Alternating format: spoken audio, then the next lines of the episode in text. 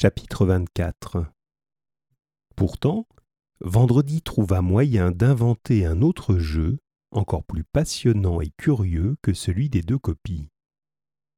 Un après-midi, il réveilla assez rudement Robinson qui faisait la sieste sous un eucalyptus. Il s'était fabriqué un déguisement dont Robinson ne comprit pas tout de suite le sens. Il avait enfermé ses jambes dans des guenilles nouées en pantalon. Une courte veste couvrait ses épaules. Il portait un chapeau de paille, ce qui ne l'empêchait pas de s'abriter sous une ombrelle de palme. Mais surtout, il s'était fait une fausse barbe en se collant des touffes de coton sur les joues. Sais-tu qui je suis? demanda-t-il à Robinson en déambulant majestueusement devant lui. Non. Je suis Robinson Crusoe, de la ville d'York, en Angleterre, le maître du sauvage vendredi. Et moi alors, qui suis-je? demanda Robinson stupéfait. Devine. Robinson connaissait trop bien Vendredi pour ne pas comprendre à demi-mot ce qu'il voulait. Il se leva et disparut dans la forêt. Si Vendredi était Robinson, le Robinson d'autrefois, maître de l'esclave Vendredi, il ne restait à Robinson qu'à devenir Vendredi, le Vendredi esclave d'autrefois.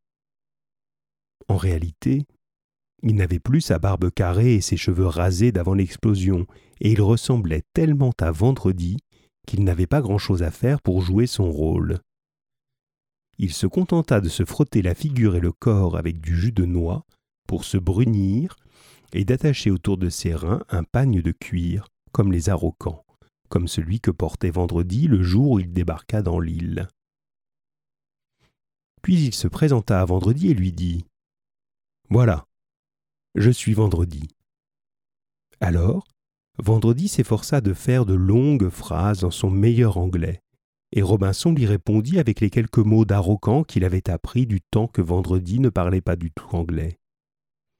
Je t'ai sauvé de tes congénères, qui voulaient te sacrifier aux puissances maléfiques, dit Vendredi. Et Robinson s'agenouilla par terre. Il inclina sa tête jusqu'au sol en grommelant des remerciements éperdus. Enfin, prenant le pied de Vendredi, il le posa sur sa nuque. Ils jouèrent souvent à ce jeu. C'était toujours Vendredi qui en donnait le signal.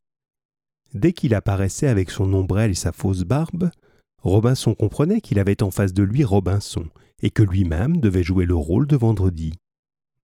Il ne jouait d'ailleurs jamais des scènes inventées, mais seulement des épisodes de leur vie réelle alors que Vendredi était un esclave apeuré et Robinson un maître sévère. Il représentait l'histoire des cactus habillés, celle de la rizière asséchée, celle de la pipe fumée en cachette près de la réserve de poudre. Mais aucune scène ne plaisait autant à Vendredi que celle du début, quand il fuyait les arrocans qui voulaient le sacrifier et quand Robinson l'avait sauvé. Robinson avait compris que ce jeu faisait du bien à Vendredi, parce qu'il le guérissait du mauvais souvenir qu'il avait de sa vie d'esclave. Mais à lui aussi, Robinson, ce jeu faisait du bien, parce qu'il avait toujours un peu de remords d'avoir été un maître dur pour Vendredi.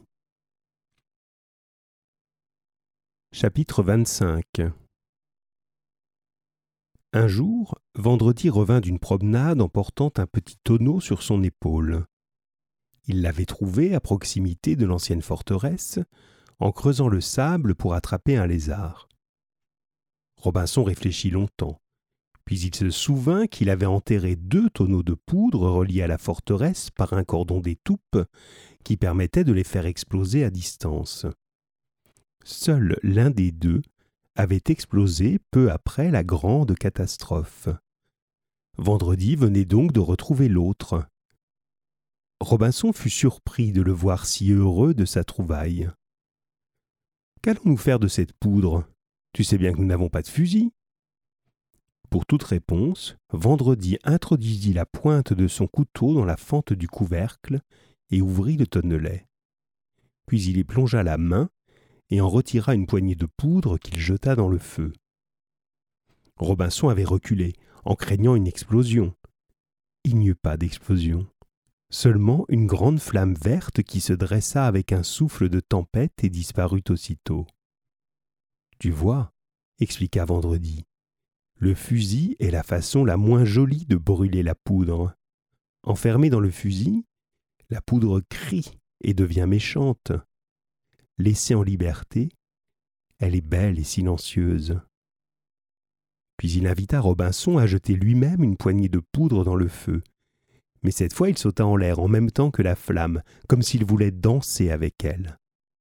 Et ils recommencèrent, et encore, et encore, et il y avait ainsi de grands rideaux de feux verts et mouvants, et sur chacun d'eux, la silhouette noire de vendredi dans une attitude différente. Plus tard, ils inventèrent une autre façon de jouer avec la poudre. Ils recueillirent de la résine de pin dans un petit pot. Cette résine, qui brûle déjà très bien, ils la mélangèrent avec la poudre. Ils obtinrent ainsi une pâte noire, collante et terriblement inflammable. Avec cette pâte, ils couvrirent le tronc et les branches d'un arbre mort qui se dressait au bord de la falaise. La nuit venue, ils y mirent le feu. Alors, tout l'arbre se couvrit d'une carapace d'or palpitant, et il brûla jusqu'au matin comme un grand candélabre de feu. Ils travaillèrent plusieurs jours à convertir toute la poudre en pâte à feu et à en enduire tous les arbres morts de l'île. La nuit, quand ils s'ennuyaient et ne trouvaient pas le sommeil, ils allaient ensemble allumer un arbre. C'était leur fête nocturne et secrète.